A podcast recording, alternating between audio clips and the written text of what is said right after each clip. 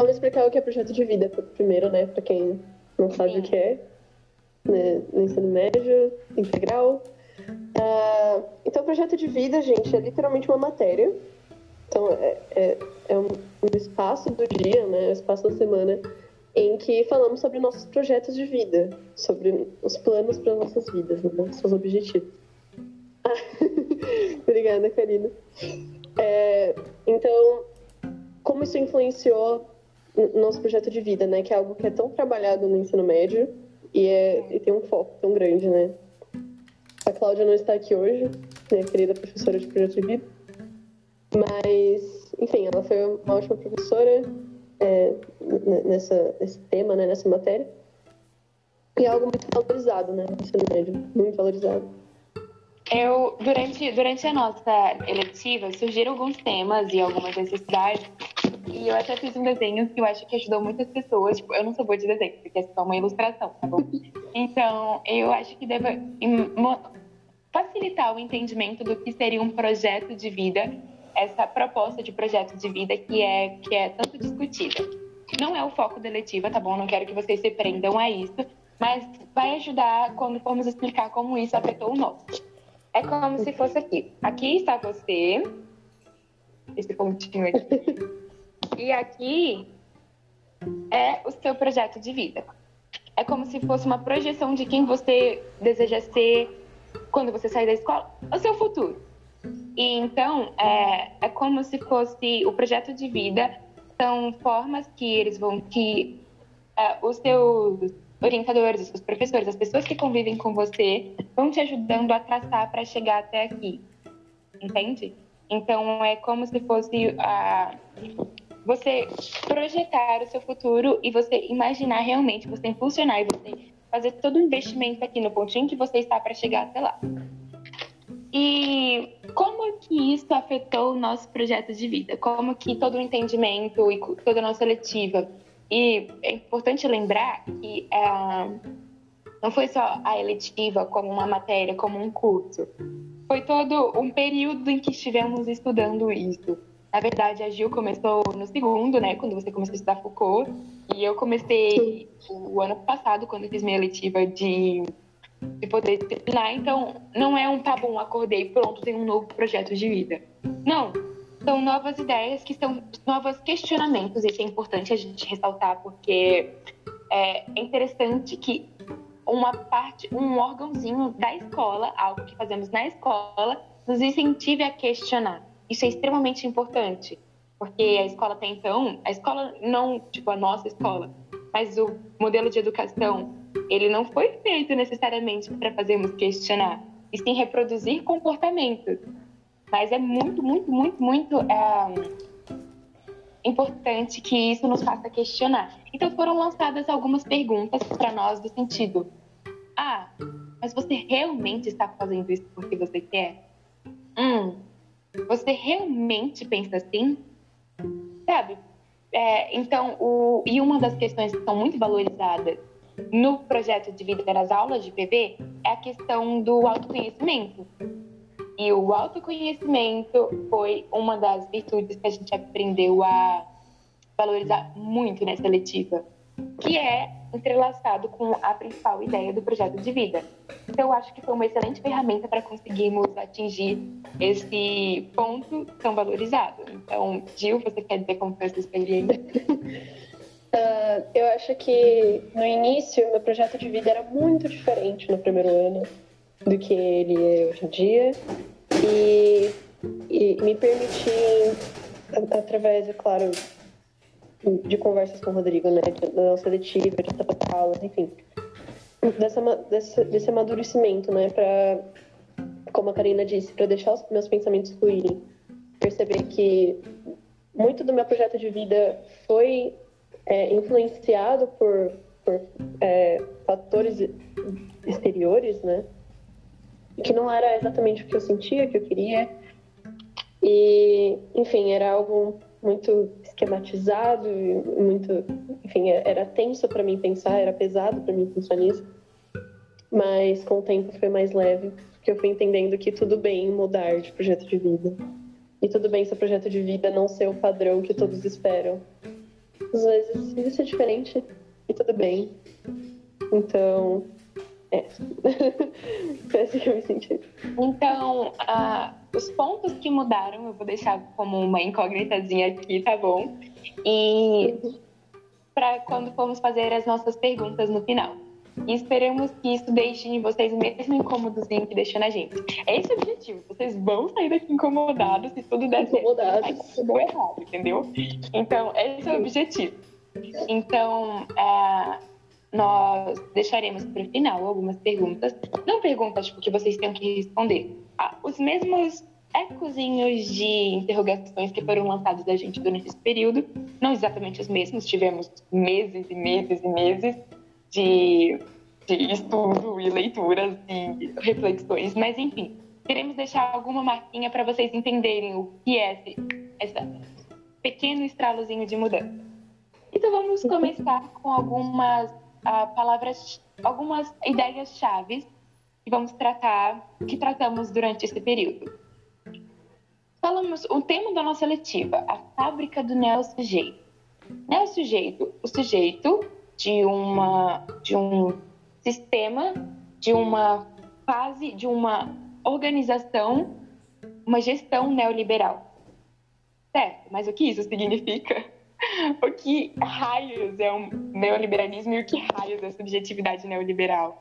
Ou, tá, e como que ela pode ser problemática e por que, que eu devo saber o que, que é isso? Tipo, por que, que é importante eu saber o que é isso? Uh, precisamos pensar que nós estamos vivendo na história. E nisso, nós temos um professor de história na nossa letiva, então nós usamos e abusamos dos elementos históricos. Ah, beleza, a gente está vivendo na história da mesma forma que viviam há 100 anos e a gente estudou hoje nos livros de história. Então, somos iguaizinho aquelas pessoas que a gente lê nos livros de história. A diferença é que, bom, a gente não morreu ainda.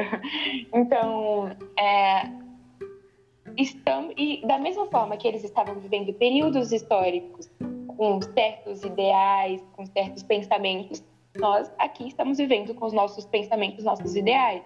E são totalmente diferentes e provavelmente eles vão mudar também. E outras pessoas vão nos estudar e pensar: olha, olha que estranho o jeito que aquele povo pensava.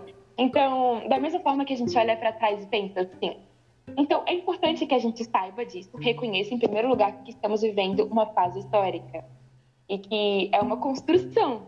Que isso começou de um ponto, era de um jeito, agora é de outro. Começou. E tudo que começa termina, né?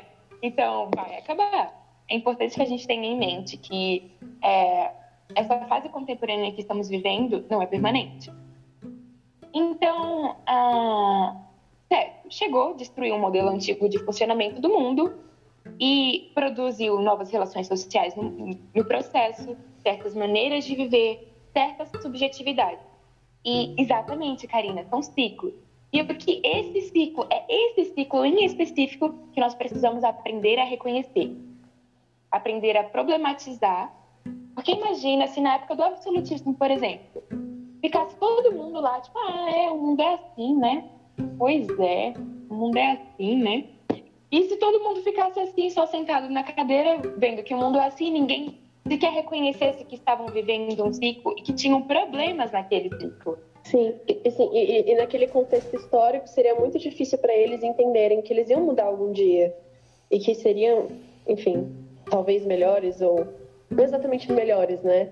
Porque a gente, vai, a gente vai ver hoje que não é exatamente uma melhora que ocorreu, né? É só uma adaptação das coisas. Mas, enfim, eles não imaginavam que ia ser como é hoje, meu Deus, o avião. eles não imaginavam que ia ser como é hoje, né? Então, é difícil pra gente perceber, estando no contexto histórico atual. Então, Oi, Roberta. Vamos pensar... vamos pensar que viviam de uma forma, agora vivemos de outra. Isso foi modificado. Essa forma de existência foi modificada. E, então, eu acho muito estranho. Acho hoje. Acho hoje estranho. Antes da eleitiva eu não ligava muito para isso. Mas eu acho estranho que nós vivemos com toda essa realidade, com toda essa nova forma de existência, sem nem saber como isso funciona. Tipo, a gente vive no automático, sem entender realmente que ciclo estamos vivendo e que características que antes a gente podia elencar, assim, como Exato.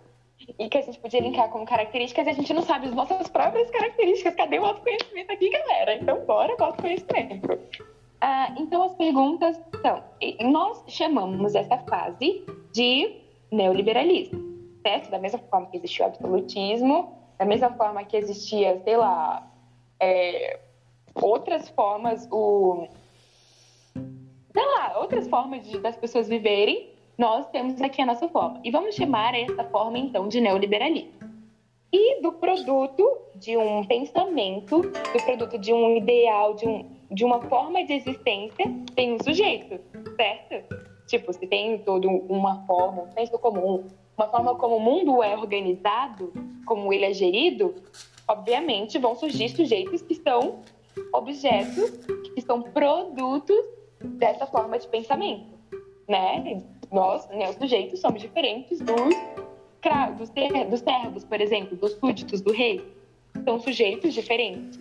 Então, nós, como neo-sujeitos, vamos nos estudar aqui. A gente vai abrir a gente mesmo numa mesa vamos nos dissecar aqui, entendeu? E, então, que tipo de indivíduo a sociedade que a gente vive hoje... Eu estou numa aula. Que tipo de indivíduo a sociedade que a gente é, vive hoje produz? É uma pergunta. E pretendemos responder. Gil? Isso, é, foi uma ótima introdução. É, acho que podemos começar, meu Deus. Podemos começar. Espero que vocês gostem, gente. Então vamos lá. É, então, nós estamos estudando aqui a fábrica do neossujeito, né? Então, imaginem que, que, que todo esse uh, todo esse poder, né, que é o neoliberalismo, ele é uma fábrica. Ele fabrica e que, e que o objeto que ele está fabricando somos nós. Okay? Nós, nós, nós somos é, todo o meio que ele usa para funcionar. Okay? Nós, nós somos é, o, o, caminho que ele leva para exercer a sua função. Né? Então, é claro, o, o, liberalismo ele já existe há muito tempo. Né? Sujeito neoliberal. Sim, Foucault. Então, nós estamos estudando aqui Foucault, é claro, Foucault. Então, esse filósofo, ele, ele, ele esclarece, né, que na verdade o liberalismo existe há muito tempo, né, muito tempo. A gente está falando aqui só sobre o neoliberalismo, o mais atual, mas é, uh, as coisas que vamos falar para vocês hoje não é só só sobre a atualidade, mas são coisas que existem há muito tempo. Então, nossa, Karina mandou um resumão aqui. Valeu, Karina, se vocês quiserem dar uma olhada. É, então vamos lá. O primeiro tópico aqui é a modelagem da sociedade pela empresa. Então, como a, a empresa vai modelar cada um dos sujeitos para transformar todos nós em um só. Né? É claro que tendemos à individualidade. A, a gente esquece um pouco do outro né? no nosso dia a dia. A gente está tão ocupado com nossos trabalhos, com nossos sentimentos, com nossas relações é um pouco difícil de, de, de estar sempre ciente que estamos é, inseridos num todo, né? E que esse todo só funciona se todos estiverem no mesmo ritmo, se todos estiverem pensando da mesma maneira. E é assim que o neoliberalismo funciona. É, é um controle que controla todos da mesma maneira. É, é assim que ele, ele consegue se manter por tanto tempo, né? Então, é, o sujeito empresarial, né, já que ele, ele está inserido numa empresa. O que é ser empresa de si? Né? Trata-se de, de, governar a si é, com o entendimento de que você é o único a se controlar. Você tem total é, autonomia sobre suas ações, ninguém está te controlando, e que nós somos muito diferentes de, de um sujeito na antiguidade que passou pela alienação, né?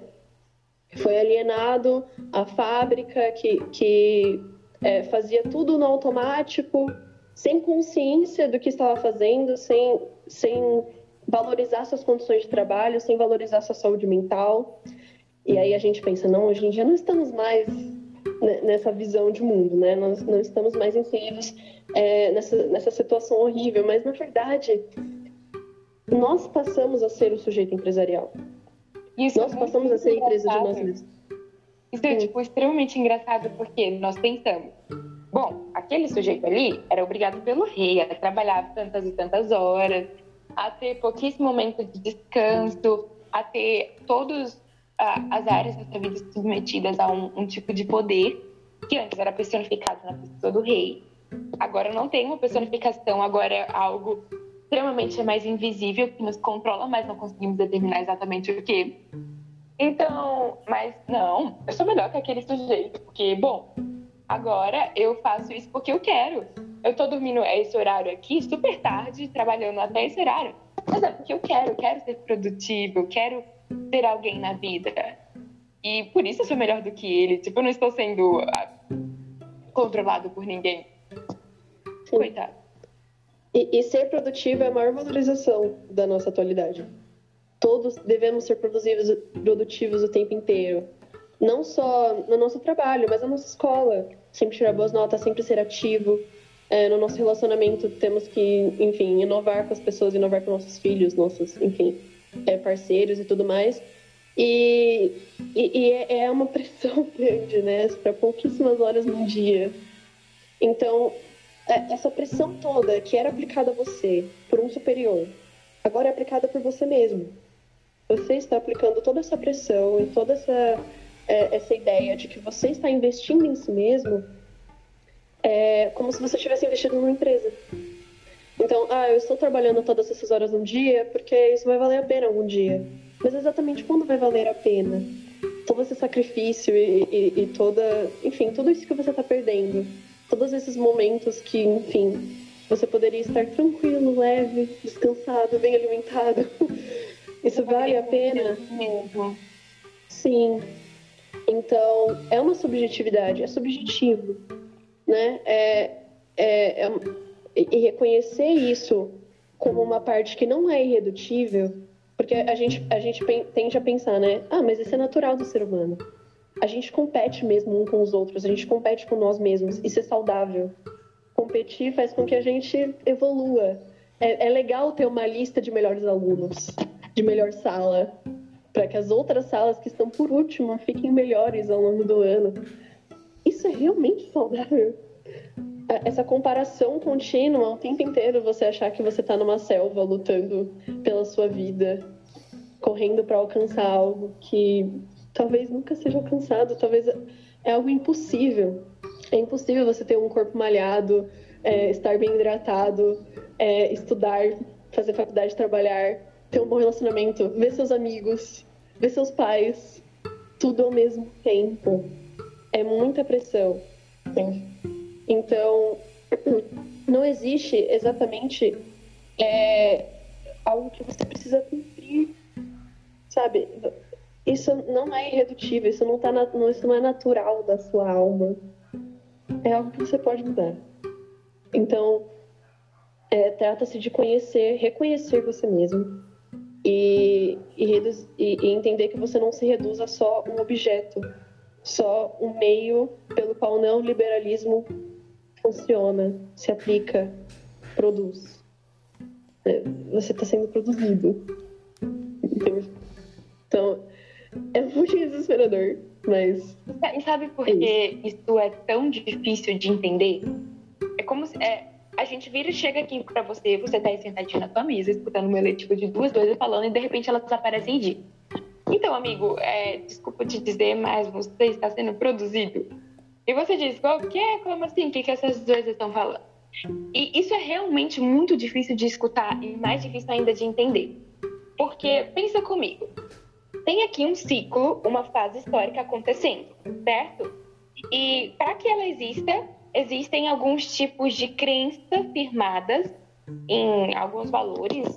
É, varia muito do que determina esses valores, mas existe essa crença que move as pessoas aqui embaixo, cada, cada subjetividade. Deveria ser cada subjetividade, mas no fim se torna uma só.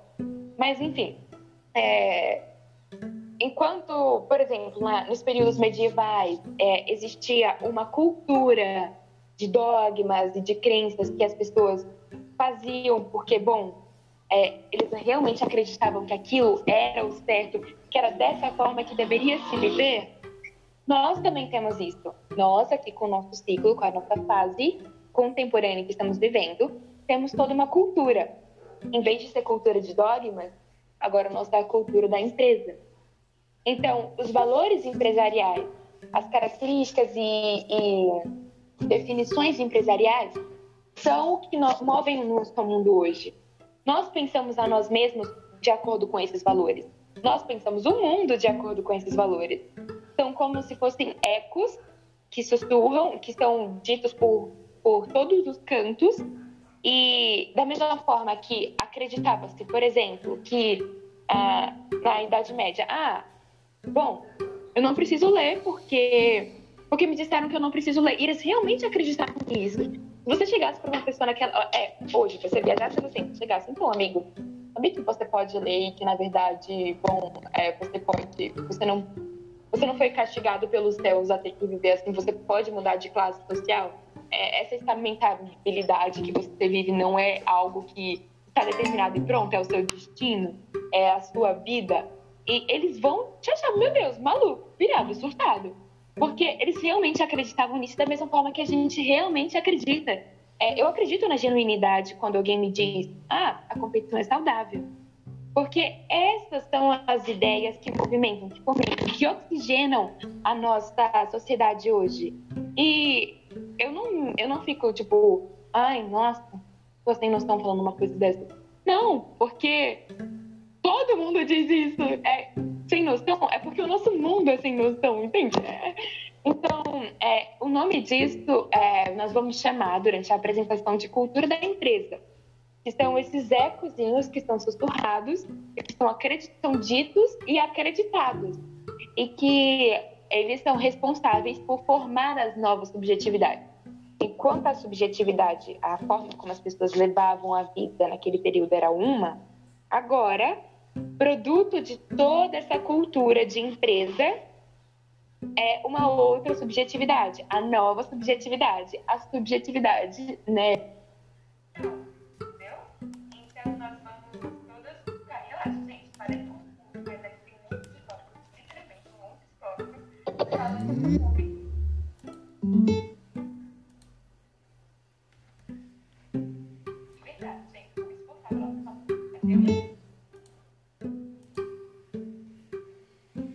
tópicos? Ah, é, ainda gente tópico.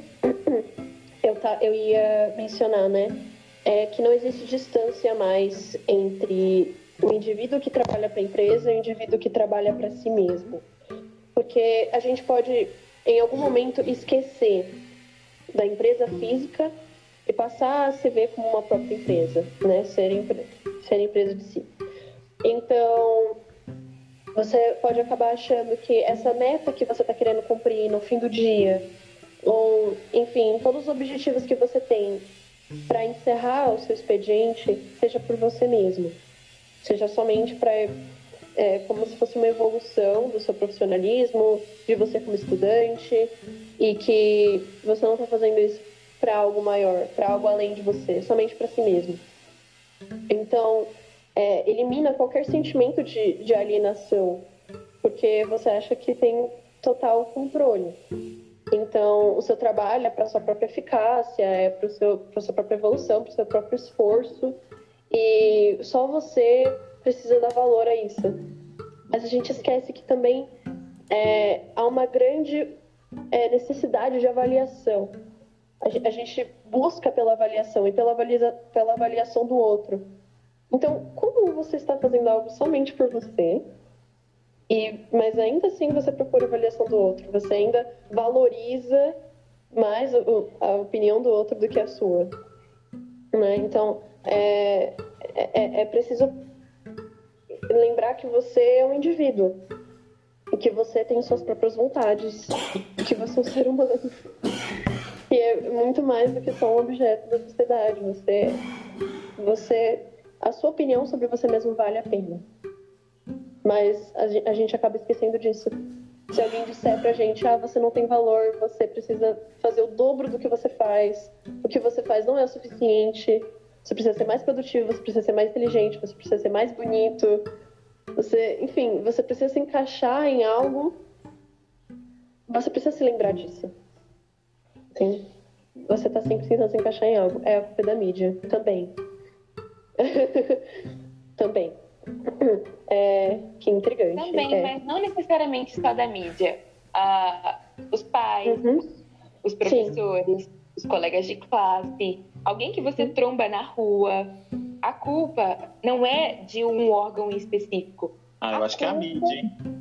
Não necessariamente a mídia. A mídia contribui Porque a mídia Sabe tem pessoas por trás pensar, ó, ó, um exemplo. Você liga a televisão, vai estar ali alguma coisa sendo vendida para você. Você abre o WhatsApp e alguém está tentando colocar alguma coisa na sua mente. Você vai no YouTube, tem as propagandas, tem o conteúdo que você acessa, mesmo que for direcionado a você, você vai ver alguma propaganda. Então, querendo ou não, é a mídia, velho. É a culpa de tudo. Tem que acabar com a mídia.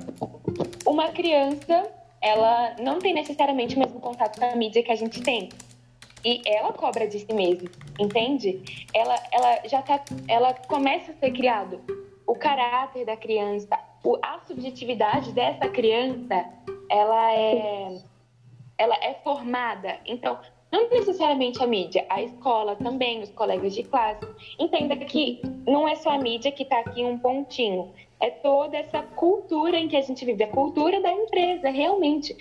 Nesse ciclo, nessa fase histórica em que estamos vivendo, tem a cultura, que, são, que é o elemento invisível, que conduz, nós mesmos tá, nos conduzimos dessa forma, sabe? É como se ah, É porque assim, o, o que acontece? Qual é o problema de culpar a mídia? A mídia é algo exterior à sua mente. Como a gente está tentando explicar aqui, você é empresário de si. É cultural porque, é claro, você está dentro de uma cultura, né? Sim, influenciamos, somos influenciados o tempo inteiro e influenciamos a nós mesmos. Né? É, é- é o cúmulo da alienação, só que ao mesmo tempo disfarçado, como se fosse exatamente o oposto da alienação. né? Você está aliena- alienando a si mesmo. E a Então, gente a sempre vai a culpar alguma coisa. É, a gente tá nós começamos a cobrar isso de nós mesmos. Entende? Isso vai ficar mais claro. Eu, de verdade e espero que isso fique mais claro, porque Vamos, nós temos páginas e e. Estamos, tipo, no primeiro dele. no Tem oito. Sim, são hereditários, é como a gente falou, né? São passados pelos nossos pais também. Ok. Pode, pode É, continuar, então, Eu pretendo agora dissecar com vocês, juntinho com vocês, o que seria exatamente essa força onipotente que é a onipresente, que é, seria a cultura de- da empresa. Beleza. Primeiro passo é que ela é extremamente abrangente, certo? Ela é muito horizontal, não é vertical. Não é um poder único que você pode olhar, olha, é aquele rei que tá me fazendo sofrer, é aquele rei que tá me fazendo agir de tal forma, que tá me coagindo de tal forma. Não. Porque você não tem ninguém a. Você não pode culpar uma pessoa só, porque não é só uma pessoa só. Por exemplo, aí tá, eu falo, ah, é a escola que tá fazendo isso, vamos todo mundo acabar com a escola. Beleza, acaba com a escola, vai continuar tendo os mesmos erros. Porque tá uma- virou uma coisa enraizada, entende? Tá, tá dentro de todos os conceitos de si mesmo das pessoas, então é extremamente abrangente. E ela cria essa cultura, ela cria nos seus sujeitos novas aspirações, ela produz, né? E novas condutas de. as, as suas novas condutas, os seus desejos. Então, é, coloca-se uma necessidade, como se fosse necessidade tipo sobrevivência, assim como comer, dormir, respirar, que você seja produtivo, que você tenha algum emprego, que você tenha alguma ocupação, que você renda, porque senão você vai se sentir inútil. Por exemplo, você passou um final de semana, uma semana muito ruim no seu trabalho. Você não conseguiu render muito, você é, não ou na escola você passou uma semana inteira sem fazer as tarefas, você descansou, você só queria ficar o dia inteiro dormindo, entendeu? Não precisa que alguém venha cobrar de você a sua falta de desempenho, a sua falta de, de produtividade. Não precisa, porque você mesmo vai se sentir um lixo porque você não fez nada, porque você não produziu.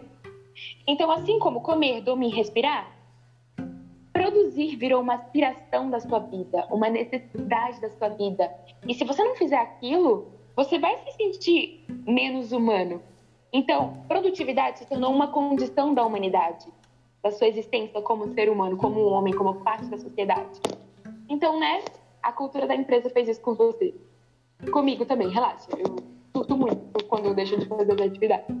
Um, um mesmo discurso é, é como se fosse um mesmo, uma só voz que grita em todas as casas, em todos os locais, em todas as escolas, em todas as conversas. O quê? Poder não é aqui, eu tô segurando o poder. Isso é ficção, desculpa. A ideia que a gente tem de poder é muito, muito, muito uh, louquinha da cabeça, entendeu? Poder tá na relação. Você tem poder sobre uma pessoa. Minha mãe tem poder sobre mim, porque ela tem capaz, ela tem o, a capacidade de de determinar algumas condutas minhas, mesmo que eu não queira aquilo, ou até fazer com que eu acredite que eu queira aquilo. Não necessariamente que minha mãe esteja me controlando, tipo, eu estou dando um exemplo, sabe? Professores têm poderes sobre alunos, alunos têm poderes sobre outros alunos. O poder está na relação. Por isso que é tão difícil de pegar, de culpar alguma coisa. Porque o poder está em todas as relações. E o poder, a, o neoliberalismo é um poder. Então, ele é como se fosse um vírus no ar, nas relações, que deturpam, não deturpam, porque o poder eu acho que ele sempre existiu, então, mas que te fazem pensar de determinada forma e te controla, sem você perceber que está sendo controlado. Ele te conduz a se controlar dessa forma. Esse é o esperto, o ponto que desse poder em específico, porque outros poderes te controlavam. Esse faz você se controlar. Entende? É muito louco. Então, é, e são. É... E, e, e, como eu tinha dito, né, a gente esquece disso. A gente vive como indivíduos o tempo inteiro, é uma individualidade muito forte. Mas é importante lembrar da, da sua influência sobre o outro. E é importante lembrar da sua influência sobre si mesmo, né? É, é claro, a, gente não está falando somente do neo-sujeito só, ele, só o controle dele, né? A gente está falando do neoliberalismo no geral. Uhum. Então, como a Ana falou, é, é, a gente trabalha o tempo inteiro em comunidade. É, é uma, é uma contribuição na vida do outro constante. E isso é clássico do, do capitalismo, né? É pela prosperidade geral, é para a evolução geral, para uma sociedade melhor. Então, é, se a população mundial inteira estiver sendo o melhor que pode ser o tempo inteiro, é, é, é, a ideia que a gente tem, né, de que podemos melhorar. Mas nem sempre podemos dar o melhor de nós.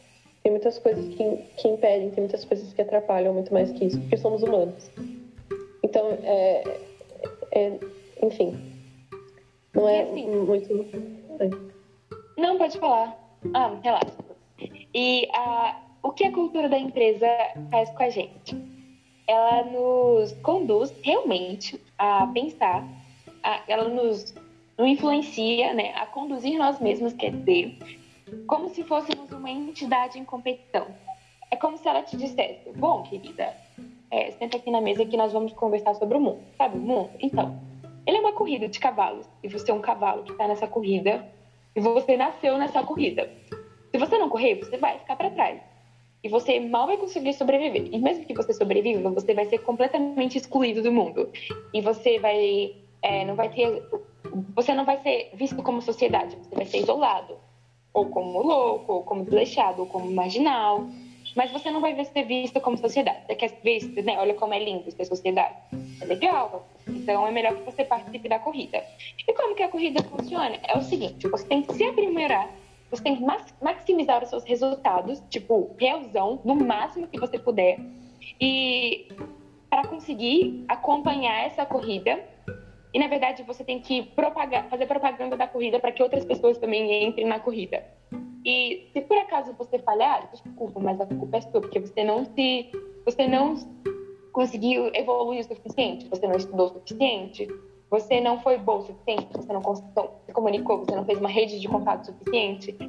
Então, é, desculpa, mas é, é assim, é o mundo, saca? Então... É, a, a Sophie falou algo muito importante, né? Que há pessoas que começam a sua corrida muito na frente. E é, é, é, algo que a gente tem que considerar. Porque nós estamos no mesmo, na mesma sempre.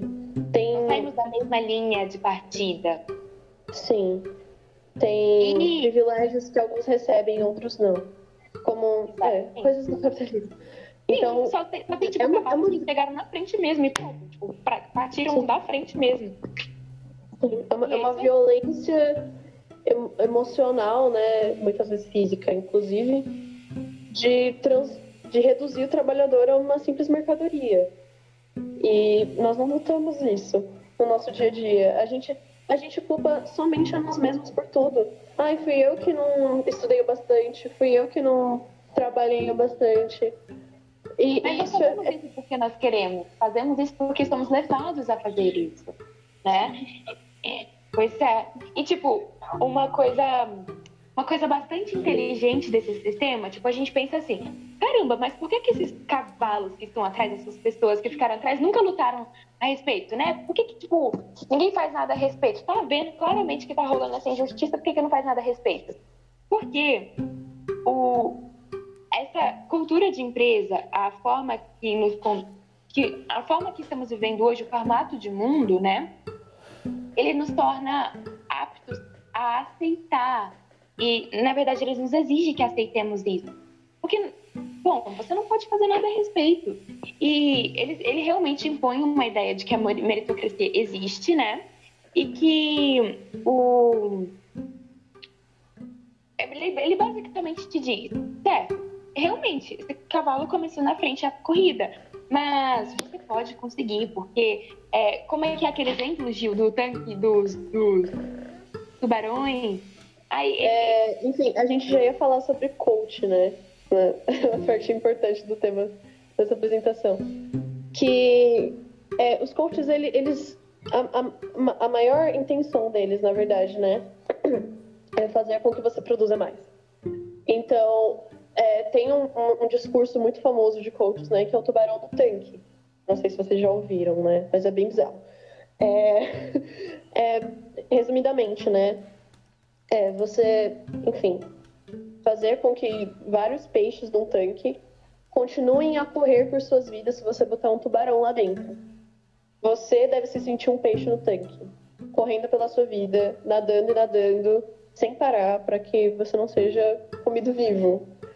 Então, é muito bizarro. E aí, tipo, você, você esquece porque você tá, você tá nadando. Em algum momento você só tá no automático. Você só tá nadando. Você, você esquece. A, a- sua, a sua mente vaga, você se ocupa com outras coisas. A vida continua, mas você tá nadando. Então, é, você até se esquece que o tubarão tá vindo. E quando você se lembra, você culpa a si mesmo. Ah, eu não nadei o suficiente porque eu não estou nadando mais rápido. Só que você tá preso naquele tanque com ele. Não tem mais nada que você possa fazer. Então, e, e coaches usam isso como algo, como se fosse super motivador, né? Super feliz, mas não. E assim, por exemplo, ainda voltando no exemplo dos cavalos. Então, você tá para trás, você não conseguiu desenvolver aquelas, aquela competência toda que é exigida de você para que você chegue até a linha de chegada e participe da corrida ativamente. E você tem que acompanhar, porque ficar para trás é fracasso. Você tem que chegar até o sucesso, que é a linha de chegada. E eles até colocam a sua ideia de sucesso, porque você não pode ter qualquer ideia de sucesso, tem que ser aquela. Entendeu? Ter, tipo, boa produtividade. Nem necessariamente ter dinheiro, você nem precisa ter dinheiro, você só precisa se sentir produtivo. Aí. Não, mas eu acho que sim, acho que o consumismo também tá bem entrelaçado ali, mas nem é o ponto principal. Beleza, você não tá conseguindo acompanhar, você não tá sendo, conseguindo ser competente o suficiente. Então, vão começando a surgir aquelas ferramentas que são características, que são ferramentas tipo, usadas pelo neoliberalismo para te fazer aceitar aquela situação e meio que dar a volta por cima, que é a resiliência, que é visto como uou, que valor, meu Deus, eu sou muito resiliente, eu consigo lidar muito bem com essas frustrações, tolerar muito bem essas frustrações. É importante que nós tenhamos esses, esses conceitos? Sim, é importante. Mas seria importante se fosse para nós, para nossa própria vida. Se fosse para nossa caminhada, em vez de estar numa corrida, fôssemos cavalos andando no meio do pasto, descobrindo o que queremos fazer da vida. Sabe? Seria legal se nós conseguíssemos ah, tolerar as frustrações se fosse exatamente para o nosso próprio propósito. Mas por que, que a tolerância à frustração, ou a resiliência, ou essa força que é vista como, é, como vista como maravilhosíssima pelos grandes líderes, os grandes CEOs, os grandes coaches. Por que, que essa força ela é tão divulgada para gente? Por que, que o sujeito neoliberal ele tem que ter essas coisas perfeitas? Eu até fiz uma anotação. Por que, que ele tem que ser aberto, síncrono, positivo, é, empático, cooperativo? Por que, que ele tem que ser é, inovador, apto, adap, é, apto né, adaptado às contínuas demandas do mercado? Por que, que ele tem que ser excelente, falha zero, engajado? Por que, que ele tem que ter uma boa comunicação? Por que, que esse neo-sujeito ele é pintado como esse indivíduo perfeito, sabe? E tem essa cobrança de que ele nem existe, esse indivíduo perfeito ele nem existe. Mas a gente realmente acredita que ele existe e a gente quer ser ele. Sim, porque, porque ser um não sujeito não é necessariamente cumprir com todas essas coisas, mas é desejar todas essas coisas e o tempo inteiro. Então, é, é, é, é você ser modelado para se adaptar a todas essas coisas que são impostas a você.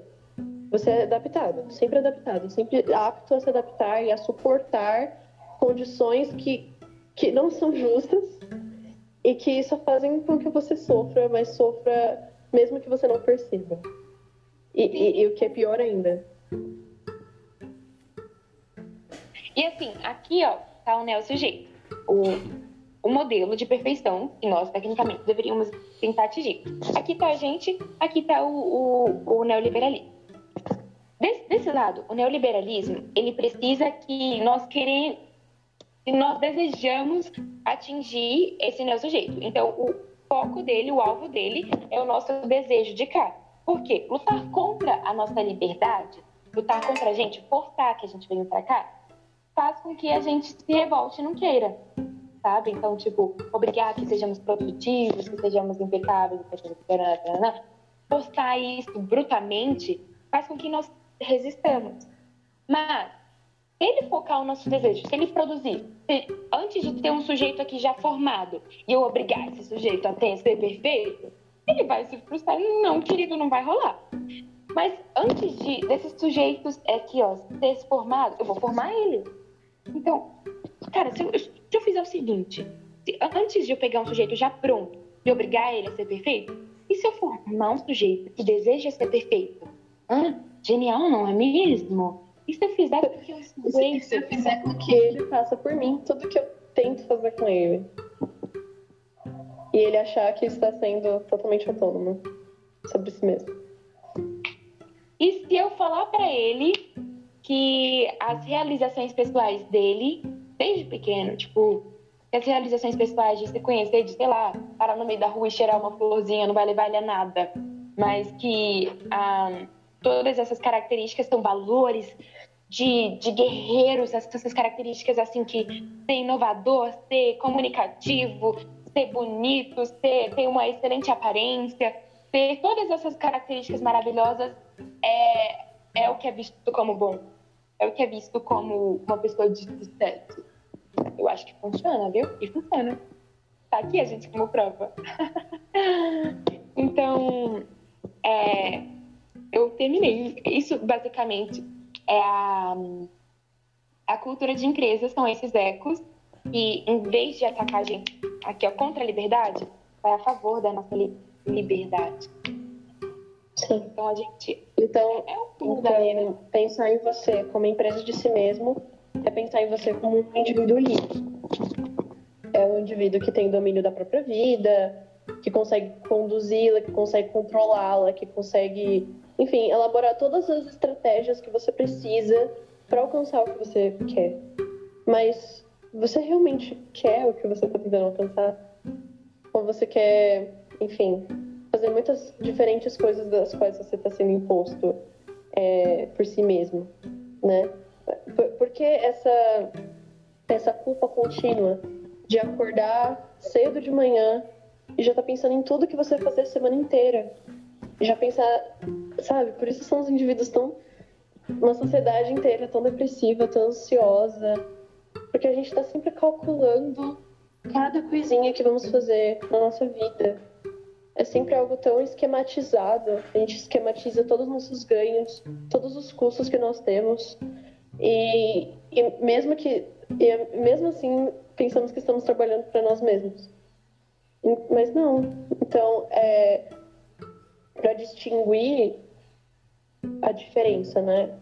Para entender que você não está formando a sua própria vida, você não está é, trabalhando só em si mesmo, que você está trabalhando para um todo, é importante respirar, manter a calma, não cobrar tanto a si mesmo, não cobrar tanto o outro, entender que a gente erra, que, que, que não vale a pena denegrir a si mesmo e inferiorizar, inferiorizar a si mesmo. Você precisa entender que você tem limites, que você tem valores. Então, é, isso não se trata de ética, ok? Não se trata de, enfim, vou falar aqui de inteligência emocional. É, se trata de, de realmente entender que você está vinculado a um poder, que, é, que você não é culpado por todas as coisas que acontecem de ruim na sua vida. Tem outras coisas muito maiores, tem muitas coisas muito além, né? Como, como a Sofia tinha falado, é, a, a meritocracia não existe. A meritocracia é só uma desculpa do capitalismo para fazer você sentir que você nunca está fazendo sucesso o suficiente, que você nunca é forte o suficiente para aguentar as coisas. Mas você não tinha que aguentar nada. A gente não tá, a gente não tinha que aguentar, a gente tinha que viver, não só sobreviver e respirar. Então, ser, ser bem sucedido é, vai muito além do que é imposto a você. Tem muitas maneiras de ser bem sucedido. E esse, esse é, você não você pode ent entender que você é um, um sujeito livre, que você está exercendo a sua liberdade, fazendo tudo que você faz, né? Às vezes você pode até ser um profissional autônomo, né? Eu, eu, eu trabalho como autônoma, mas mesmo assim eu estou cobrando a mim mesmo o tempo inteiro, né? Eu não, eu não estou livre, de fato, da minha própria mente, né? Então é, é, é necessário entender que ser empresa de si, é, na verdade, é, é uma gestão equívoca. Então, é, era isso que eu queria só adicionar, Alva. Então, se valorize. Não, e, sobre essa culpa que você disse que você acorda sentindo essa culpa, é, vai ser uma coisa constante na sua vida, sabe? Tipo, na vida do Neo sujeito. Porque enquanto aqui, ó, do, do que ele tenta ser, né? Porque aqui, enquanto tá um indivíduo perfeito, e bem-sucedido, né, que a, a nossa sociedade espera que sejamos, que a nossa sociedade cria, aqui tá a gente. Nós não vamos, nós não somos isso daqui, não somos perfeitos tempo todo, não somos 100% capazes. Nós, e mesmo que sejamos, tipo, não vai ser, por exemplo, um altruísta, nós, nós não sejamos empáticos é, o tempo todo só porque nós queremos ser boas pessoas. Às vezes somos, às vezes tem os fatores externos, mas enfim. O que prega, o que espera que sejamos, não é empatia pessoal, é a empatia que vai te levar a ser mais produtivo, entende? Então, é, nós não somos isso daqui, que eles esperam que sejamos, e nós nos sentimos culpados por isso. Isso faz com que a nossa sociedade esteja muito doente. Porque nós nunca vamos conseguir superar a expectativa. Nunca na vida. Porque e nós vamos estar tão ocupados tentando superar essa expectativa que a gente não vai nem criticar a realidade que a gente vive. É inteligente porque faz com que a gente fique tão ocupado tentando ser aquilo que espera que sejamos, que, que, nós, que nós sejamos, né? Que a gente não tem tempo nem para criticar aquilo. Sabe? A gente. Ai, eu, eu, eu, tenho que ser isso, meu Deus, eu tenho que ser isso, porque todos os cavalos estão conseguindo e eu não estou conseguindo. Só que enquanto você está ali na, naquela vida ali, a correria do dia a dia, você não tem tempo para conhecer em primeiro lugar, para saber se realmente quer estar ali, e nem para criticar, do, tipo, por que todo mundo está fazendo isso, sabe? Então, é muito inteligente porque te pega em todos os âmbitos da sua vida. Então, é, se você tivesse focado só em ser excelente no trabalho, você teria tempo no seu tempo livre, né, para poder respirar outras coisas. Mas não, você não quer ser excelência no trabalho, você quer ter um corpo bonito, porque, bom, isso de alguma forma vai te fazer ser produtivo. Querendo ou não, a beleza, né, o padrão de beleza é um fator uh, para produtividade, né? Você também tem que ter, se além de ser bonito, você tem que ser emocionalmente estável. Mas não porque pelo seu próprio bem, mas porque isso vai te fazer ser mais produtivo, porque a gente depressiva não, não trabalha. Entende?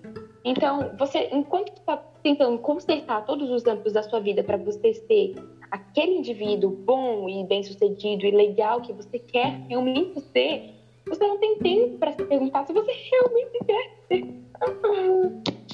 Aí é meio complicado. É meio complicado, eu fico nervoso. Mas é isso, como, como o Rodrigo falou, né? É preciso desnaturalizar isso. É, é muito natural no nosso dia a dia. É natural impor isso aos nossos filhos. É natural impor isso, enfim, a, a cada indivíduo à nossa volta. Porque todos né, juntos integramos é, esse poder, né? Porque ele age através de nós. Ele não precisa de mais nada além do controle. Ele não precisa de mais nada além de nós mesmos. E isso é o suficiente para ele exercer tudo o que ele precisa. Então, a partir do momento que você se acha totalmente responsável por si mesmo, totalmente responsável pela sua realização, por, por tudo que você exerce, é, pelo, pelo seu desenvolvimento no seu trabalho, é, você vai culpar somente a si.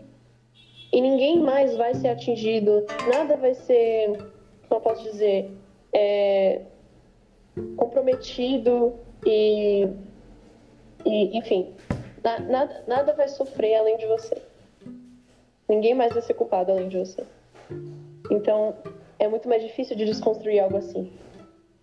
Porque olha como é um poder muito grande, que é uma alienação disfarçada. Então, é, o, o, então Foucault diz que ele, ele ressalta, né, que, que essa realidade que a gente vive é, passa a ser uma, uma razão universal somente através de nós. Porque cada um vai exercendo isso em si mesmo, exercendo no outro, e, e, e se torna uma natureza de nós, uma, algo natural. Mas é importante lembrar que, que não é uma ordem natural. Né? Que, que, que, no, que no fim das contas. É... Ah, eu já vou responder depois, gente, senão eu vou me confundir aqui. Como é que eu leio, tá é. bom? E aí eu penso na resposta. Ok, thanks. Então, é, a, a, Ana disse mu muitos adjetivos, né? Muitas qualidades que precisamos ter para colaborar. E, e, e, essa, todas essas coisas que esperamos de nós mesmos, estar sempre aberto para receber as coisas, é, é, ser passivo a tudo. É ser, é ser positivo com tudo, mesmo que as coisas sejam péssimas. É ser positivo. Como podemos ser positivos o tempo inteiro? sabe? Ainda mais, no, no, vamos pensar no contexto de pandemia. Como, como é estar sempre sendo positivo durante uma pandemia? Né? Claro, toda pandemia mundial. Mas, mas é muito difícil, é, é muito estresse, é, é muita desmotivação. Pelo menos eu senti isso muito.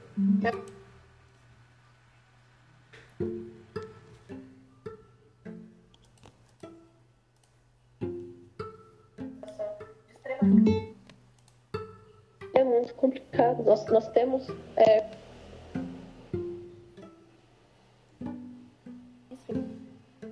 todos nós. No, conjunto, ninguém, ninguém é excluído disso. Ninguém, de pandemia, né? Então, mesmo o, o, não, não só nós, civis, é, pessoas simples né, na sociedade, passamos por isso né? Aquele dono da empresa, o CEO, o seu chefe, o seu supervisor, todas as pessoas acima de você e abaixo de você na sociedade, né? Porque a gente precisa dessa hierarquia. Quer dizer, não era não era para precisar, né? Mas a gente precisa. É, todas as pessoas passam também. Então, é importante esquecer da individualização. É, é, é claro que somos indivíduos e pensamos sempre em nós mesmos. É muito difícil fugir disso mas pense que tem pessoas que também sofrem com isso à nossa volta. Que a gente pode melhorar em conjunto. A gente precisa estar juntos para isso. Porque não basta some, somente você mudar. Somente você mudar seu estilo de vida, somente você manter os pés no chão, se acalmar um pouco e perceber que tem muito além do que você está sentindo. É isso, dosar essa cobrança toda e pensar que outras pessoas também passam por isso e que só que essas pessoas, assim como nós, por muito tempo não perceberam isso, né? O, o, o seu chefe deve estar achando que, pô, ele está na melhor, né? Ele está vivendo de uma ótima maneira, mas não exatamente. ele também passa por essas cobranças, ele também está se sentindo controlado, mas achando que é totalmente livre. Ele também está, enfim, tendo que ser produtivo o tempo inteiro para manter tudo que ele construiu. E muitas vezes ele, enfim, vai acabar sendo uma péssima pessoa por conta disso, porque ele vai pensar só no próprio nariz. Então não é importante que ele, acima de tudo, entenda que ele está imposto, que ele está dentro de uma sociedade, que ele precisa auxiliar os outros a, a, além de si mesmo, porque assim muita coisa vai mudar.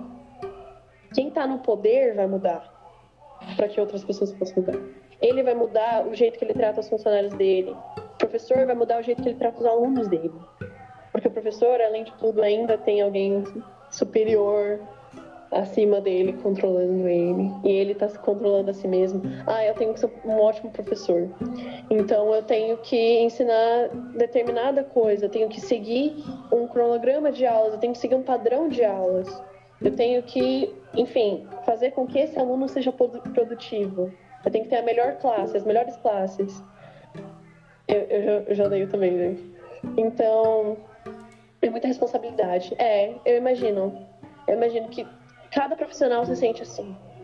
Então, é importante que, você, que quem está mais acima ainda desnaturalize isso para que quem está abaixo possa desnaturalizar também. E né? sabe? É, isso classe trabalhadora não basta. Sim, sim, sim.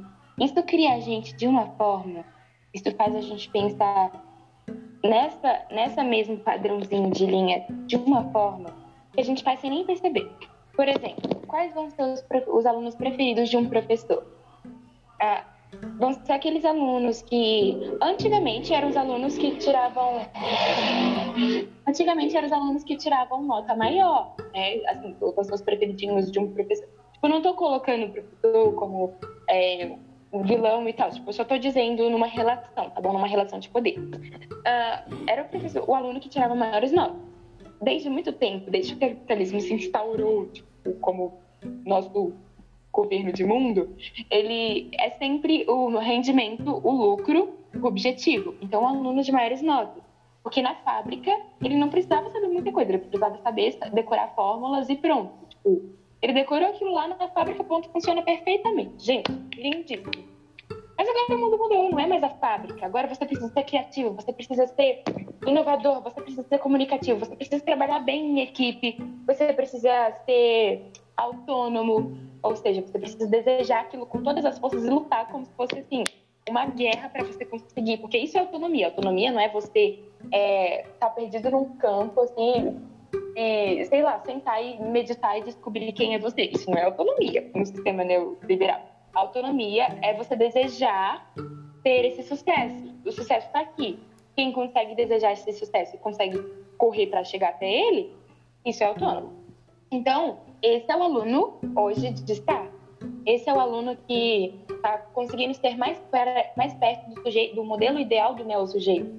Então, e isso não é culpa do professor, porque ele foi ensinado a ver isso, ele foi ensinado a valorizar isso. Tipo, ó, aí ele chega lá, aí dizem pra ele, ó, é o seguinte, professor, você tem que valorizar o aluno que faz isso, isso, isso, isso, isso, porque esse aluno que é o bom. O valor hoje de um indivíduo não é medido hoje, tipo, pela, pela si só, sabe?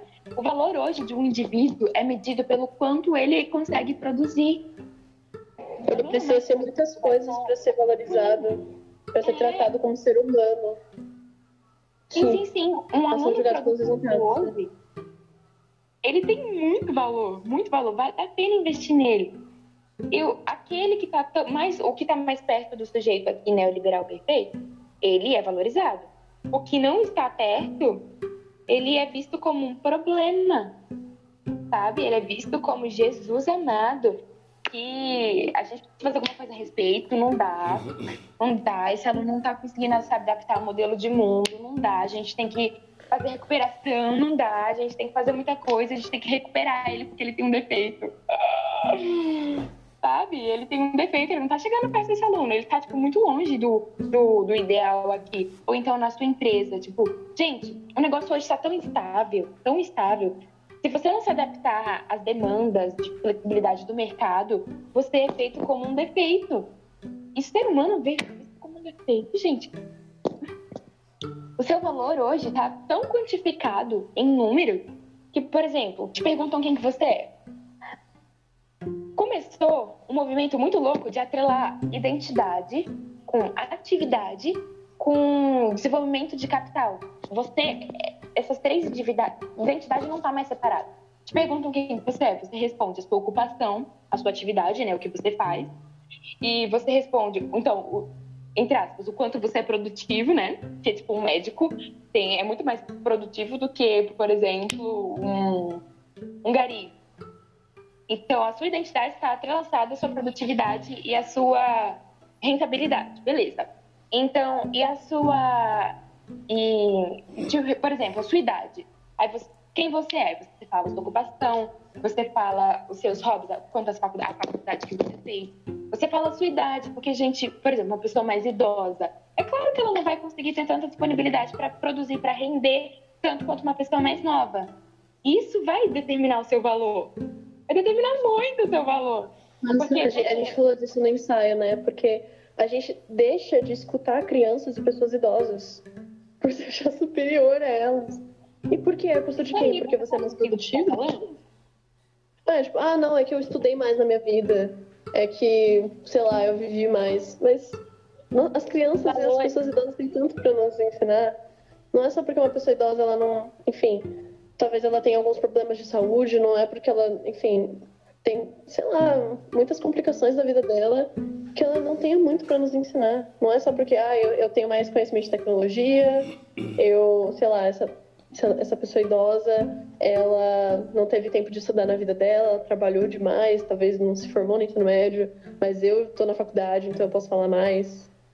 E, meu, a gente maltrata as pessoas por conta disso. É, e tipo, você não percebe que você tá fazendo isso você olha para as pessoas e vê o, o, Você respeita o quão perto elas estão do, do neo sujeito, do perfeito. Se elas estão longe, você respeita de um jeito. Se elas estão perto, você respeita de outro jeito. Você não percebe que você está fazendo isso, porque, bom, você também está sendo julgado a todo momento. Sabe? Você também está sendo é, avaliado a todo momento. E essa avaliação constante é muito inteligente. Porque enquanto você avalia as pessoas assim, tem gente te avaliando também. Fugir disso porque você tá dentro da sociedade ali, entendeu? Enfim, mas agora temos pouquíssimo tempo, então vamos tentar responder as perguntas de vocês, o que tá no chat.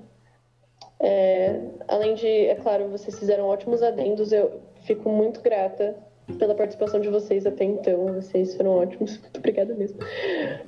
Me deixou mais tranquila ao longo da fala. Então. Gente, mas assim, não, não acabou. Tipo, é. a gente tá falando aqui, agradecendo vocês, mas tem tanta coisa pra falar ainda que eu até tô com vergonha, porque a gente enrolou muito, gente. Meu Deus. a gente só vai responder vocês e, e continuar. É... Então. Hum... Então, o Rafael falou: esse poder não é mais algo que está imposto a nós, é, por alguém além, né? Mas sim algo que está imposto a nós por nós mesmos. Eu então, sim, é exatamente isso. Né? Oi? Eu, eu, fiz uma anotação aqui que fala exatamente sobre essa pergunta dele. Eu lembro hum. que nas nossas seletivas a gente chamou de racionalização do desejo, sabe? Então, é, depois a gente explica cá, eu só vou falar sobre o que é a racionalização do desejo, porque eu acho que é um, um conceito importante da gente falar na filosofia antiga, a felicidade era extremamente valorizada. Tipo, perguntavam para a pessoa: Oi, tudo bem? Qual que é o seu objetivo de vida? E a pessoa dizia ser feliz. Então, o motor da vida da pessoa, o desejo da vida da pessoa era ser feliz. Hoje, o desejo, porque desejo é o que impulsiona a pessoa. Então, tipo, se você controla o desejo de uma pessoa, você controla a vida dessa pessoa, né? Então, é, Hoje, o desejo é o alvo né, da, do, da produção de subjetividade. Colocou o desejo em você, desejo de quê? De ser produtivo, né? de ser alguém na vida, de ser bem-sucedido, de ser produtivo, de render, de ser útil ao sistema, ao lucro, ao capitalismo. Então, a felicidade deixa de ser um, um, um motor para a vida da pessoa. e se torna um condicional. Você é feliz se você é produtivo. Entende? Então, a produtividade virou o foco do desejo. E felicidade, você é feliz, você se sente bem, sua autoestima tá lá em cima. A felicidade, você anda, pisa fofo pela casa se você teve um dia produtivo. Entende? Então, é, você. Ele disse, né? Tipo, não, não se tem alguém para culpar. Antes, o rei obrigava você a ser produtivo. Agora, você se obriga a ser.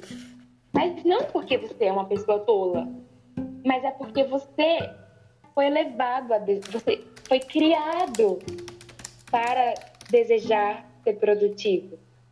Entende? Então você não pode culpar ninguém, porque não tem alguém que culpe. São todos. Entendeu?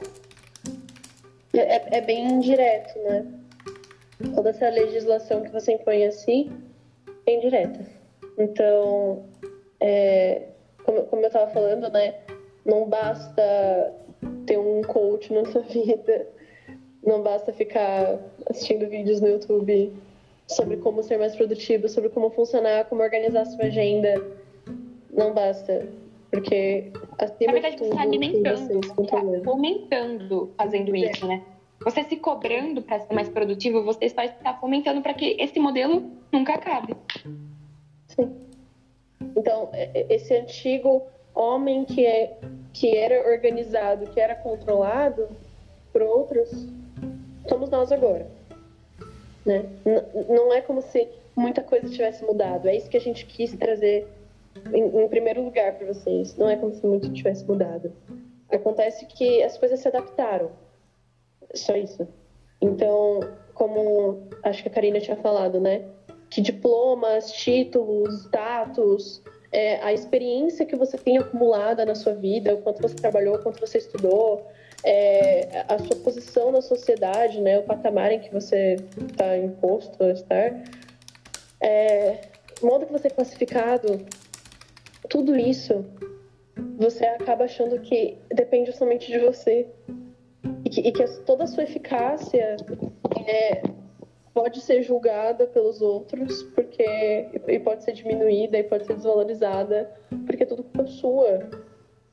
Se você não alcançar isso. Só que quem realmente alcança isso? Né? Quem quem o neoliberalismo está tentando construir? Né? Que, que sujeito ele tá que tipo de indivíduo está tentando construir? É um indivíduo que é totalmente impossível de alcançar. Então estamos todos na mesma, porque ninguém consegue alcançar esse modelo perfeito, essa, essa, esse modelo totalmente competente, né, autônomo e solidário.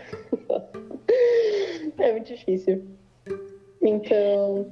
É. É. E assim, ontem, né, a gente estava falando, e aí a gente pensou que, tipo, pensou na hipótese, tá? Eles, vocês estão aí, todas bonitinhas, né, apresentando o problema e tal. Mas vocês, por acaso, têm alguma solução para esse problema? Hum? Vocês, o que vocês acham que a gente pode fazer a respeito? E aí, nisso, a gente ficou horas ontem pensando, sabe? Tipo, a gente ficou pensando, tá, o problema tá aqui. A gente discutiu um tempão sobre o problema, meses. Eu e a, eu e a Gia, a gente discutiu, tipo, anos, literalmente anos, não, com quase dois anos, né? Quase dois anos. É, não se compara a Foucault, né? Que ficou até a morte dele tentando achar uma solução pra isso. E assim, e a gente sabe, um pinguinho, tipo, literalmente, gente, esse caderno aqui, cheio de anotações, é um pinguinho, a pontinha do iceberg, que a gente conseguiu enxergar graças a muita reflexão, né?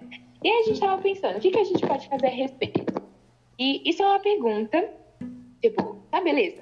A gente falou um tanto aqui, mais do que devia, na verdade, sobre o problema. O que podemos fazer a respeito?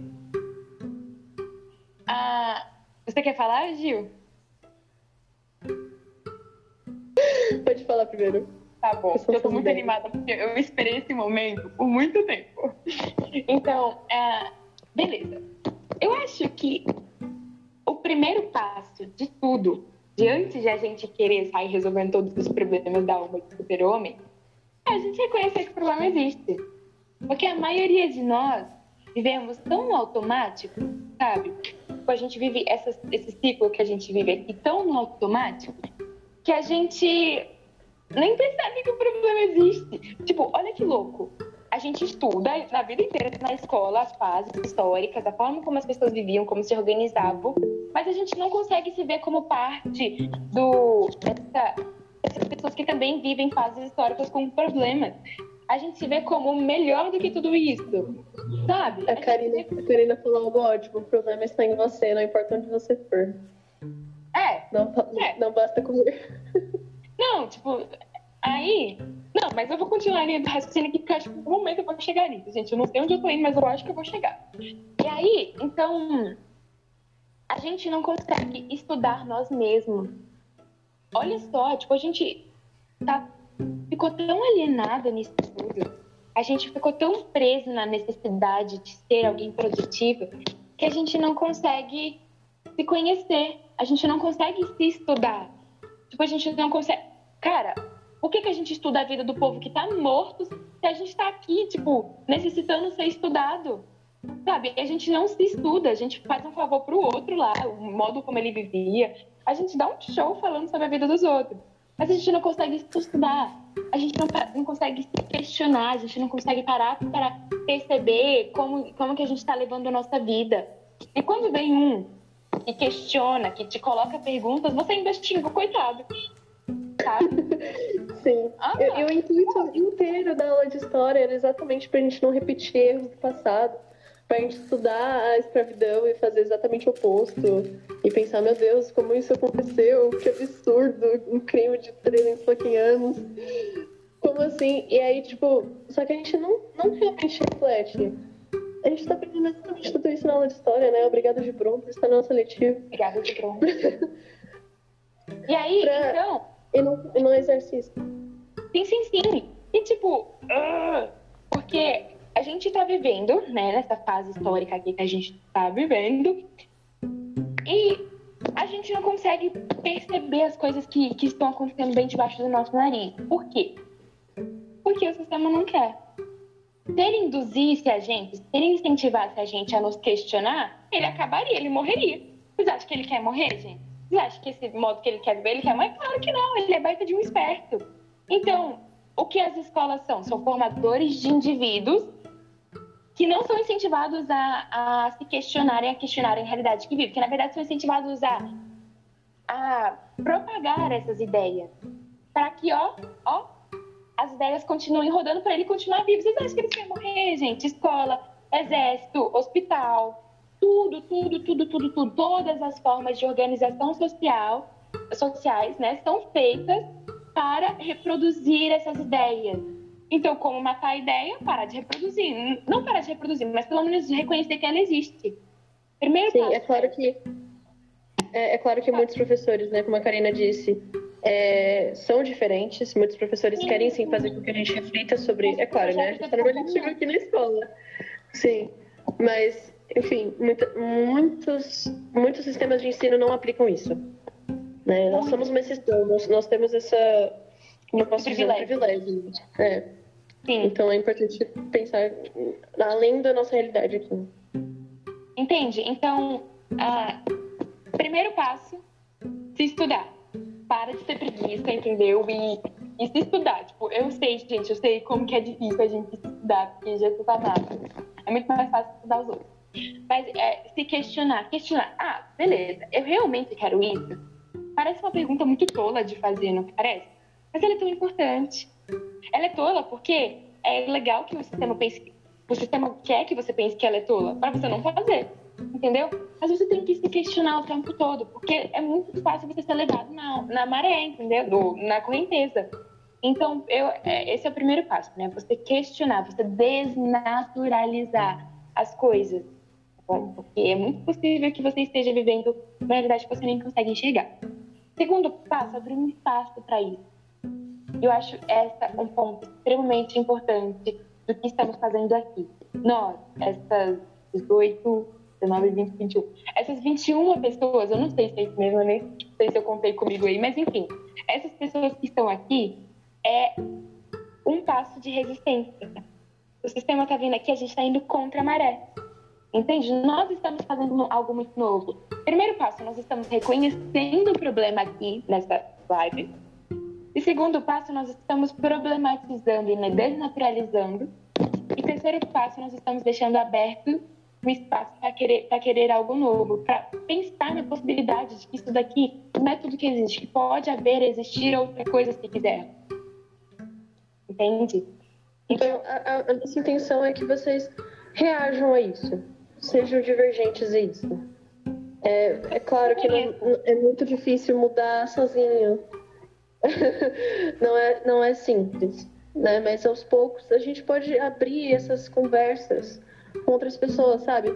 Falem com seus filhos, falem com eh, seus amigos, com seus familiares. Só, só traga o assunto, sabe? E, e, e se for de coração, você vai saber desenrolar. Porque você sabe o que você está sentindo. Você só precisa descrever o que você está sentindo. Porque agora você sabe. Agora nós todos sabemos o que é isso. Eu sou e mesmo que você não consiga, mesmo que você não consiga dizer a outras pessoas, pelo menos pare de se culpar por não ser aquilo que esperam de você, sabe? Tipo, eu aprendi muito com a seletiva, porque Jesus amado. Eu me culpei muito nessa quarentena por não ter me dedicado tanto quanto eu achei que eu deveria ter me dedicado. Sabe? Então, a, mesmo que você não consiga falar para outras pessoas, tipo, olha, cara, tu tá vivendo numa, numa alienação ferrada, não tá nem vendo. Sabe? Tipo, mesmo que você não consiga dizer essa pessoa, porque você não tem as palavras certas, ou você não consegue se expressar, pelo menos só tenta enxergar isso em você. Tipo, não modifique todo o seu projeto de vida, mas pelo menos não deixe que ele se torne uma produção por completo não deixe que todos os aspectos. Tente resistir contra isso, sabe? Tente resistir que toda a sua existência seja uma produção. Pare para pensar, tipo, caramba, tal pessoa fez faculdade tal, passou em tal faculdade, fez.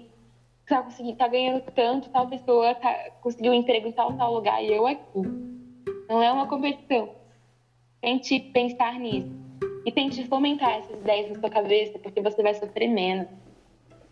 O Gustavo fez uma pergunta muito interessante. Dá uma olhada. Peraí. Ele diz assim: uma questão sobre o conceito cíclico da história, né? Que a gente falou. Vocês acreditam que, se estivéssemos no mundo invertido, onde o padrão mundial fosse os conceitos inversos ao do neoliberalismo, talvez hoje estaríamos assistindo uma eletiva urgindo pelos conceitos neoliberais? Se não estivéssemos vivendo na sociedade que estamos. Hum. Talvez é, teria algum. Na verdade, na verdade, eu acho que isso já aconteceu, sabia? Tipo, acho que em algum momento é. da história isso já aconteceu. Nossa, sim. Já... Tipo, pensa naquele, naquele pessoal da fábrica, sabe? Tipo, da fábrica lá, aqueles que viviam nos quadradinhos e tal, que não tinham a liberdade de exercer a criatividade, que hoje a gente acha que a gente exerce nossa criatividade, nossa autonomia e blá blá blá. Sabe? Eles queriam trabalhar em casa, eles queriam ter essa vigilância constante, eles queriam, eles queriam muito ter é, um mundo evoluído, eles queriam uma sociedade de, tipo, por exemplo, ai nossa, aquela pessoa lá tá, tá naquele trabalho que é concursado, né? A vida toda não muda de vida. Hoje a gente muda de vida o tempo todo. A gente pode ter nada é muito estável hoje, é tudo muito instável. o mercado é muito instável. Então era uma estabilidade quadrada perfeita, entendeu? Tipo, você trabalhava naquela empresa, você, oh, meu Deus, hoje você tem que ficar se aprimorando constantemente, aquela educação contínua, sabe? Tem muitas diferenças. E eu acho que naquele tempo eles queriam que temos hoje. Sim, mas eles, eles, eles miraram em uma. É, em, em, fugir da alienação, né? E, e aí eles pensaram: meu, é, vamos arrumar um jeito disso, né? Ao longo do tempo. E acabaram só disfarçando ela, meio que empurrando para debaixo do tapete. Mas não conseguiram mudar tanta coisa. A ambição é muito inteligente, muito inteligente. Ela consegue. Ela consegue nos. nos alienar de uma forma muito perfeita. Tipo, antes, eu acho que o fato de ser tão abrangente, de envolver tantas áreas na nossa vida, faz com que é, nós aceitemos isso tão bem, porque não temos, não temos tempo para lutar contra isso, não temos disposição, não temos conteúdo, sabe? Então, é, eu acho que em algum momento a gente já desejou muito viver como a gente vive hoje. Tipo, pensa só aqueles escravos, aqueles súditos que viviam com o rei e tal. como eles queriam viver a vida que a gente vive hoje. E a gente tá, tipo, reclamando. Mas isso não deveria ser visto como ruim, deveria ser, tipo, sempre a possibilidade de evoluir, né? A gente tá bem melhor do que eles viviam antes. Tá, claro, a gente não tá apoiando perfeitamente. Mas por que não evoluir, né? Uhum. Entender que, enfim, a gente tá numa corrente, né?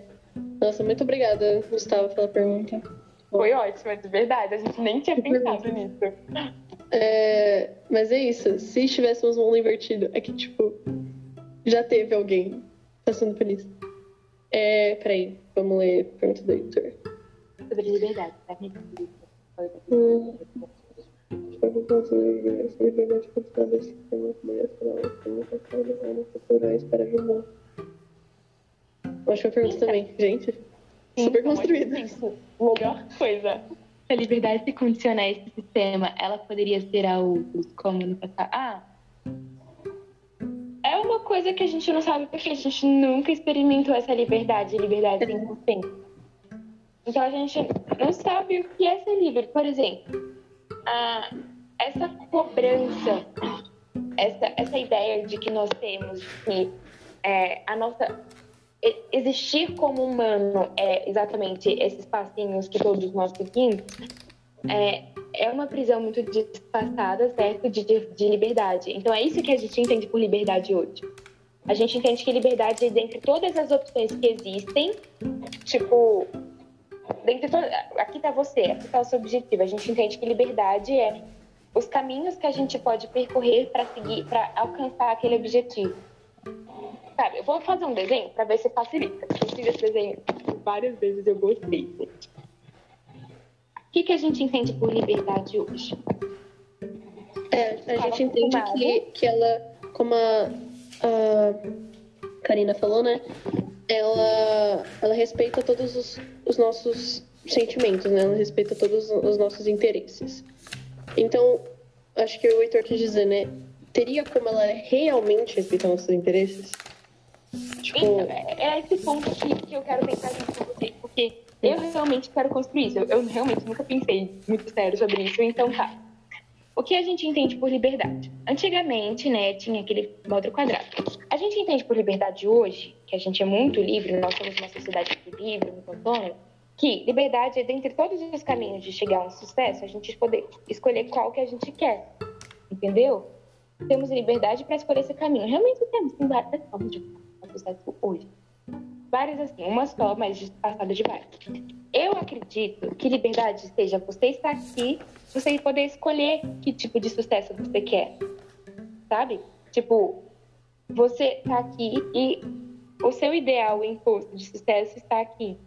Seu ideal imposto de o que é um projeto de vida, que é um propósito para sua existência, que é um cuidado de si, o que é viver, está aqui, ó eu acho que liberdade é a gente poder escolher. Tipo, se eu não quiser viver isso daqui? Se eu quiser, sei lá, fazer isso daqui, sabe? E isso sem consequências, sabe? Por exemplo, existem pessoas que realmente não querem isso. Que realmente não querem, sei lá, fazer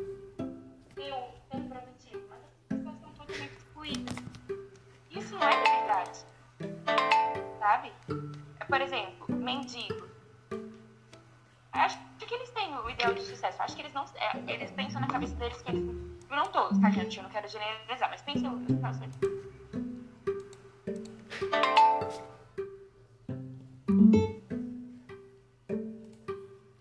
Situado desse ideal de liberdade e sucesso.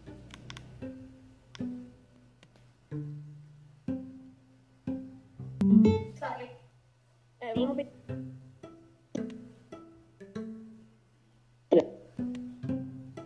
Né? Tipo, talvez não conseguiu se encaixar no modelo de sociedade que a gente acha que tem que ser. Mas... E, por ele, e por ele escolher outro, tipo, a única coisa que a gente pode escolher hoje e ainda ser considerado alguém é você escolher as formas de chegar até aquele modelo de vida ideal, até o jeito ideal, entendeu? As formas como você quer chegar.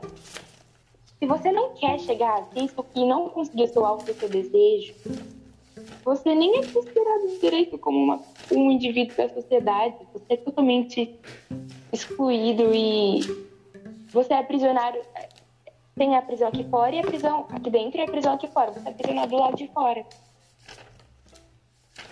E eu não acho que isso seja um jeito muito legal de, de viver. Então, sobre a sua pergunta é, da, de se a gente acha que se um novo jeito de mundo surgir e se vai ter ele real liberdade, eu não sei.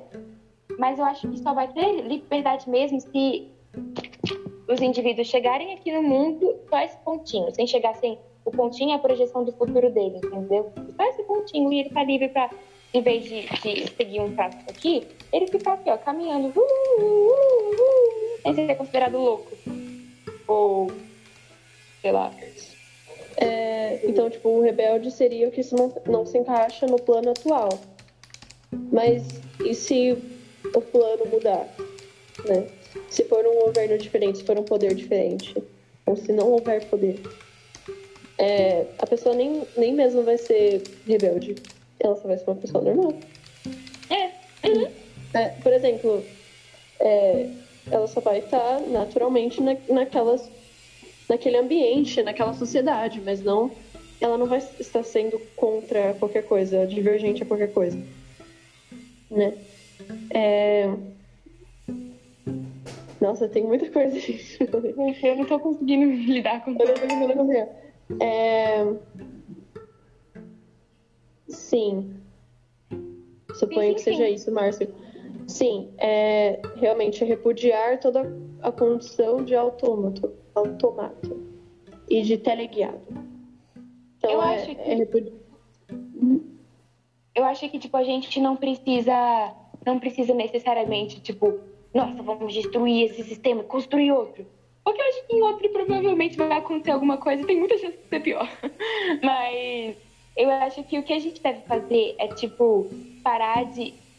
Que quando dizemos, nós realmente acreditamos que nós somos totalmente é, responsáveis por, pelas nossas ações, pelas nossas condutas, pelos nossos desejos.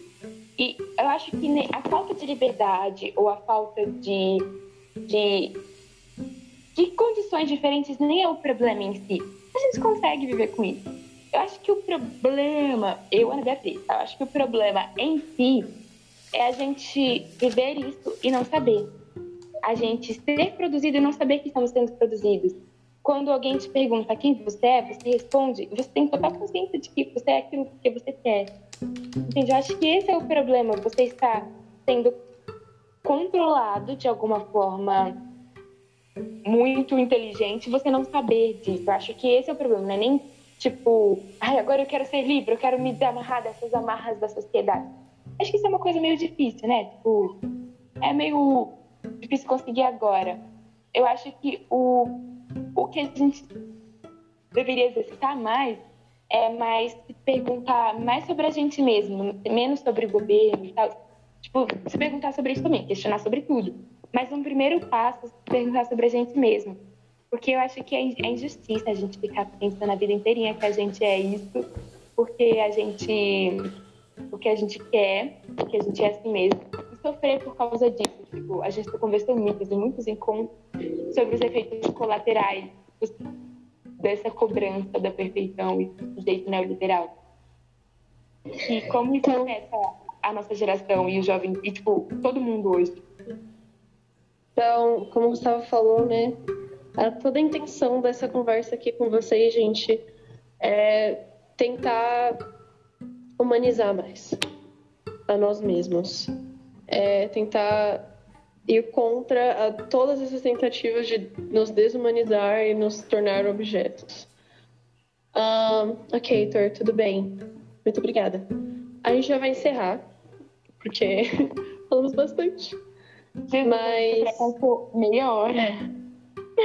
É, a, gente, a, gente, avançou meia hora do tempo, era para ser uma horinha só. Eu, eu sinto muito, a gente ficou, ficaria o dia inteiro. mas, mas é isso, rolou, é que fluiu demais. Mas, mas é isso. Uh, eu vou deixar um, um tempinho para vocês darem uma olhada no chat, né? Tem muita coisa interessante aí no chat. Se a gente desligar, vocês vão conseguir acessar, né? Então, podem dar uma lida aí, tem muitas coisas interessantes. Principalmente a Karina, né, trouxe Muitos acréscimos. Muitos trechos. É, muitos acréscimos. Legais. Nossa, gente, vocês participaram muito. Tô muito feliz. Ai, Obrigada. foi muito legal. É, façam mais trabalhos. Parabéns. Então, se vocês já quiserem deixar, né? O 57 continua aprendendo com vocês. Ai, obrigada. Fofo, Obrigada. Acredita, a gente. Nossa, a gente aprendeu tanto com tipo, todo mundo, Gibron, o Rodrigo, as pessoas que vieram visitar a nossa letiva, sabe? Visitantes. E, as, e a, o, o Vitor que não tá. O, ah, Vinícius que não tá aqui, a Vitória que tava no início. E foi, tipo, gente, muito bom essa letiva. A gente, a gente surtava, era cada surto que a gente dava. E a gente, meu Deus, o que eu faço agora? Aí o Rodrigo deixava uma pergunta no final, aquela maldita pergunta que ele deixava no final pra gente pensar. Entendeu? E eu passava É, a semana inteira O, o. Aurélio trouxe os alunos dele. Ai, que Nossa, muito obrigada, Aurélio. Ai, Que fofinho. Obrigada. É, Então é isso, gente. É, Vocês podem ficar aí o quanto vocês quiserem, né? Dar uma olhada no chat. É, E é isso.